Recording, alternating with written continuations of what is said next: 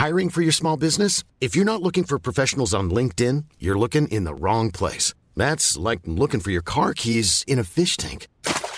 LinkedIn helps you hire professionals you can't find anywhere else, even those who aren't actively searching for a new job but might be open to the perfect role. In a given month, over 70% of LinkedIn users don't even visit other leading job sites. So start looking in the right place. With LinkedIn, you can hire professionals like a professional. Post your free job on linkedin.com slash people today.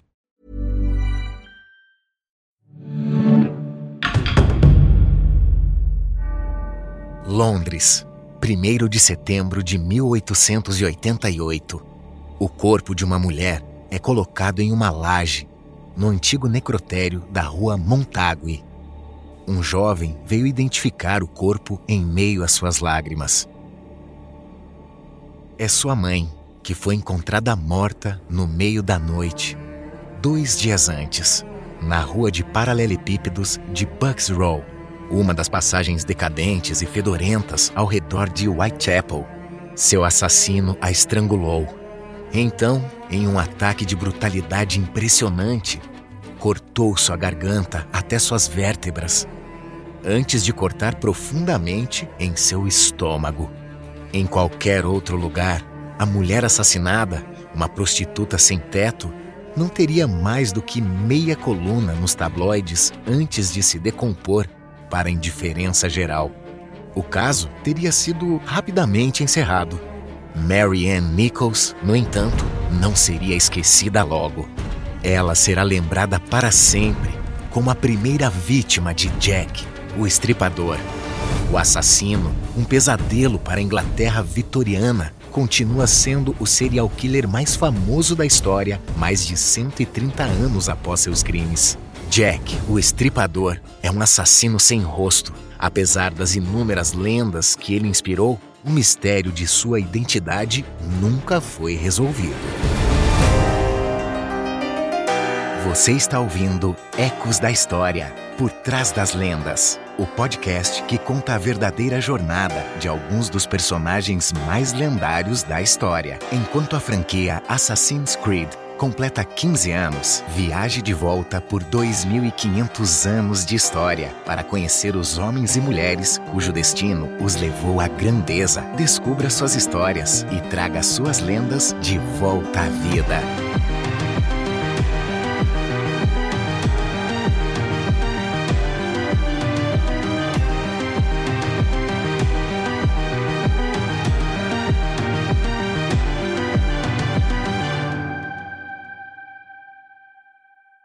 Episódio 3 Jack, o Estripador. No final do século XIX, Londres estava liderando o mundo. A capital do império na qual o sol nunca se põe dominava a economia global. Seus 4 milhões de habitantes a tornavam a cidade mais populosa do planeta. No oeste, em bairros ricos como Piccadilly Circus, as classes dominantes ostentavam sua riqueza. East End, no entanto, estava no extremo oposto do espectro, onde as favelas estavam repletas de pessoas que o próspero império se recusava a tocar.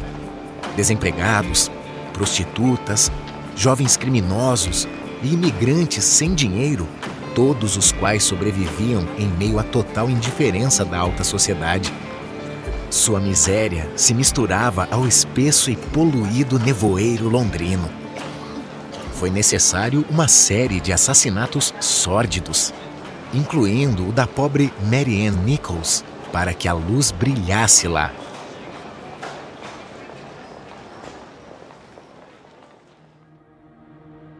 Da Bucks Round, onde o primeiro corpo foi encontrado, a Hanbury Street fica a poucos minutos a pé Annie Chapman, 48 anos, era um dos rostos comuns vagando por essa rua mal iluminada assim que a noite cai.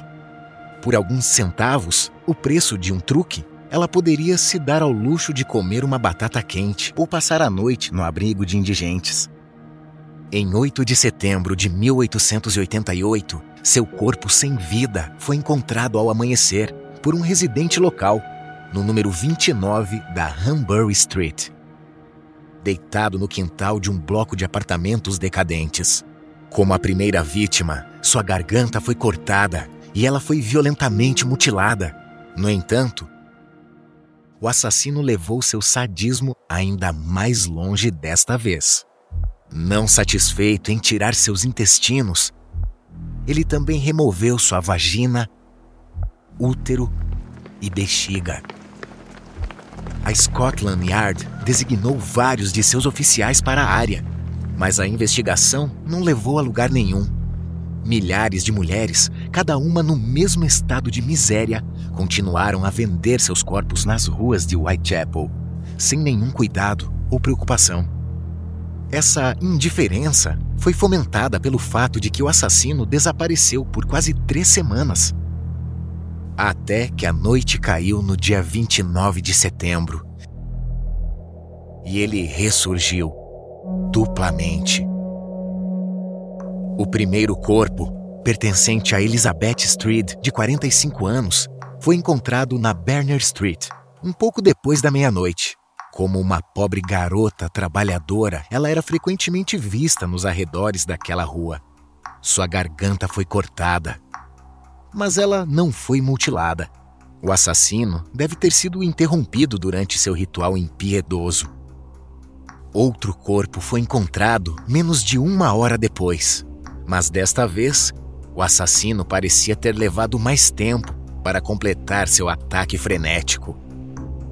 O rosto de Catherine Eddowes, uma bêbada de 45 anos, foi totalmente cortado. Sua garganta também foi cortada. Ela foi estripada e seus intestinos foram colocados ao lado de seu corpo. O patologista chegou a revelar que faltava um rim. Desta vez, a Scotland Yard estava em pé de guerra. Centenas de policiais invadiram as duas cenas do crime e patrulharam incansavelmente Whitechapel à procura da menor pista. O assassinato de Catherine Eddowes foi particularmente intrigante. Aconteceu na Praça Mitre, uma pequena área aberta que ficava a poucas ruas da cidade. Como o assassino poderia ter cometido tal atrocidade em uma área tão frequentada, sem que ninguém percebesse nada? O chefe de polícia, Sir Charles Warren, estava determinado a prender o louco sanguinário que havia evitado a captura por quase um mês. Ele ficou ainda mais irritado com o fato de o assassino estar zombando abertamente da polícia. Em uma carta enviada em 25 de setembro de 1888, o assassino ostentava o seguinte, em tinta vermelha: Eu estou focado em prostitutas e não irei parar de estripá-las até que eu fique cheio. Ele assinou Jack, o Estripador o jornal The Daily News decidiu publicar a carta em sua edição de 1 de outubro, e a Scotland Yard colocou centenas de cópias pelas ruas de Londres na esperança de que alguém reconhecesse a caligrafia do assassino. Mas em vez de ajudar na investigação, os cartazes criaram histeria em massa. A ansiedade se espalhou, alimentada por perguntas que ficaram sem respostas. Quem era esse criminoso invencível? voando por aí num silêncio fantasmagórico. Ele era médico? Um açougueiro? Ou um espírito vingativo que veio punir as mulheres que andavam no caminho errado quando ele atacaria novamente? Pelo menos agora o mistério tinha um nome: Jack, o Estripador. A lenda nasceu.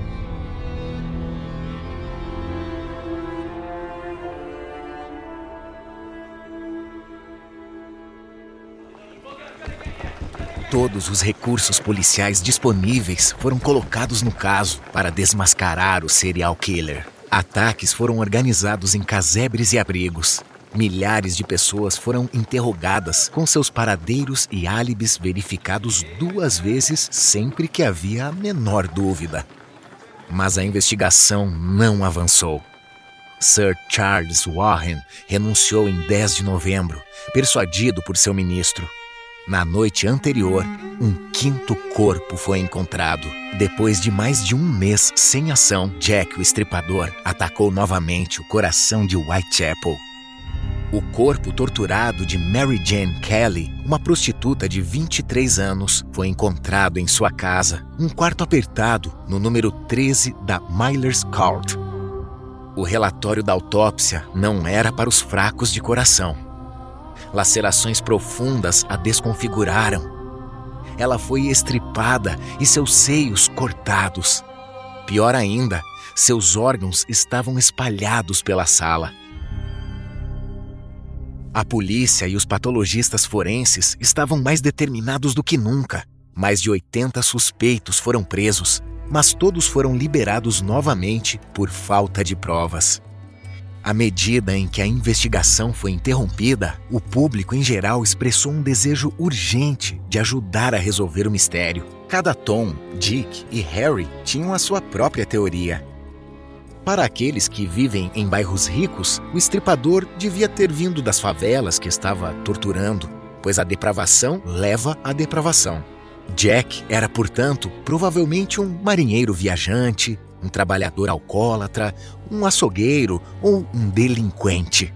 Um bom exemplo da natureza hipócrita do puritanismo na alta sociedade vitoriana foi o fato de que a maioria dos clientes dessas prostitutas eram conhecidos por terem vindo dos bairros abastados do West End.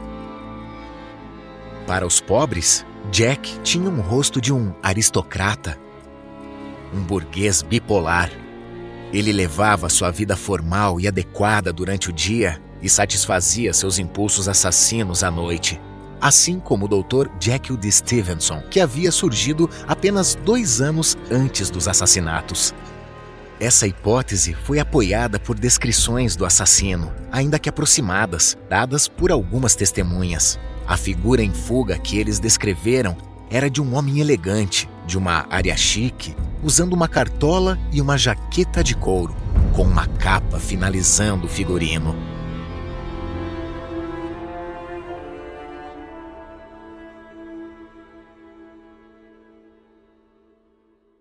Apesar da descrição, o tempo passou em Londres e o mistério se aprofundou. Em 1892, a Scotland Yard admitiu a derrota Quatro anos de investigações não levaram a nada útil e nenhuma outra vítima foi encontrada. Jack, o estripador, cometeu suicídio? Era um estrangeiro que se mudou? Com o caso encerrado, essas perguntas nunca seriam respondidas. Mas a lenda continuou. Embora o caso da Scotland Yard permanecesse para sempre sem solução, investigadores autoproclamados, alguns deles bastante desonestos, regularmente afirmavam ter finalmente resolvido o mistério. O resultado final é uma longa lista de suspeitos cobrindo nada menos que 333 nomes, incluindo celebridades como Lewis Carroll, autor de Alice no País das Maravilhas, e até Richard Mansfield, o ator que interpretou Dr. Jekyll e Mr. Hyde no teatro.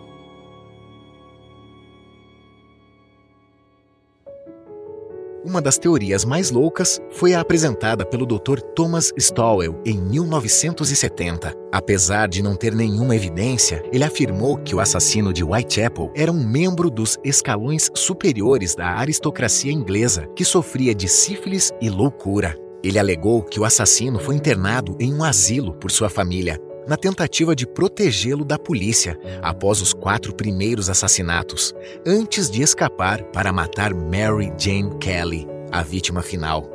Embora ele não tenha dado o nome, Stowell insinuou que era o Duque de Clarence, um herdeiro do trono que morreu jovem em 1892, com apenas 28 anos, e por quem o boato já vinha sido dado como infundado há algum tempo. Mas essa acusação foi rapidamente refutada, já que o jovem Duke não estava em Londres na época dos assassinatos. Stowell concordou em retirar sua acusação e pediu desculpas publicamente em uma carta para o jornal The Times em 5 de novembro de 1970. Sua carta foi publicada quatro dias depois, mas, em uma incrível reviravolta do destino, Stowell morreu na noite anterior.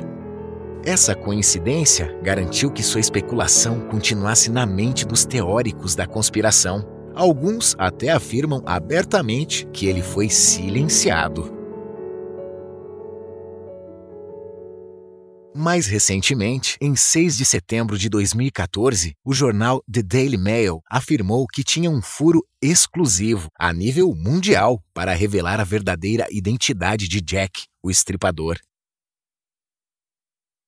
Tudo começou com Russell Edwards, um rico promotor imobiliário que adquiriu um chale que teria pertencido a Catherine Eddowes, a quarta vítima, em um leilão.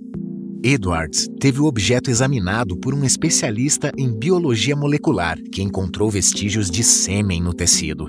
O DNA recuperado foi então comparado ao de um dos suspeitos, retirado de um descendente distante. Essa análise supostamente revelou que Jack, o estripador, não era outro senão Aaron Kosminski, um jovem barbeiro judeu polonês que morava em Whitechapel, a notícia causou uma grande comoção, até que pesquisadores genéticos famosos criticaram o método usado por seu colega. Os especialistas de Jack o Estripador, conhecidos como hiperologistas, desde a década de 1970, também vêm debatendo outro ponto: a carta de confissão do assassino. Os mais sérios deles afirmam que a carta era falsa, inventada por Frederick Best, jornalista do The Star. Isso tornaria Jack, o estripador, uma fabricação pura, a maior já criada para impulsionar as vendas de jornais. Sendo verdadeiro ou falso, o The Star viu suas vendas se multiplicarem 10 vezes, até chegar a 200 mil edições diárias, graças a esta série de crimes. Ainda hoje, Jack, o estripador, é bom para os negócios. Como uma verdadeira lenda moderna, o serial killer tem sido uma fonte de inspiração para literatura e cinema, musicais e fantasias de Halloween. Cada nova peça oferece sua própria interpretação da lenda. No jogo Assassin's Creed Syndicate, Jack, o estripador, é reinventado como um príncipe do crime em Londres. A heroína do jogo o persegue incansavelmente, acabando por matá-lo.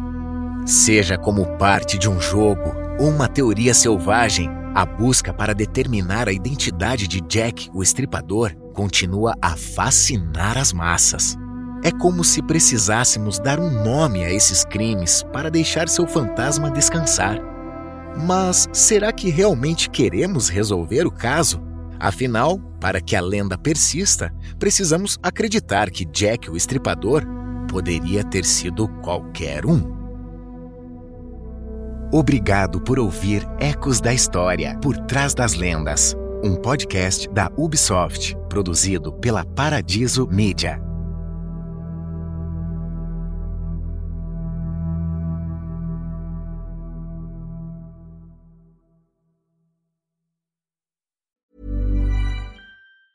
Even when we're on a budget, we still deserve nice things.